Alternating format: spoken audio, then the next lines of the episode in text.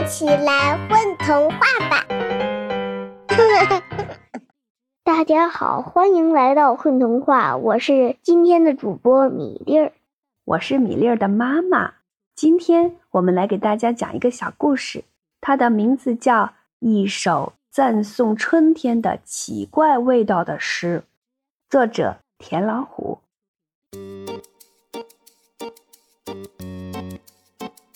只乌鸦站在树杈上，举目四望，它高兴地拉了一个小屎袋儿。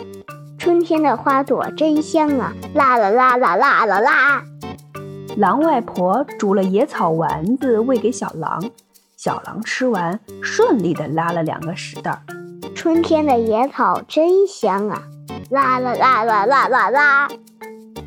长鼻子的獾蹲在地头。最后一块晒好的红薯干吃完了，獾要下地干活了。阳光普照，獾拉出了红薯味的便便，很快地上就会长满新绿的瓜秧。春天的泥土真好闻呐，虽然有点臭臭的。啦啦啦啦啦啦啦！刚睡醒的蚯蚓钻出松软的泥土，留下颗粒的粪便。菜粉蝶从它头上飞过。留下一阵香风。春天的小翅膀真软啊！啦啦啦啦啦啦啦！河水边，鲫鱼妈妈带着小鲫鱼欢快地游啊。河水在小鲫鱼尾巴后面涌来涌去，小鲫鱼快乐地拉了一条屎，一条长长的鱼屎。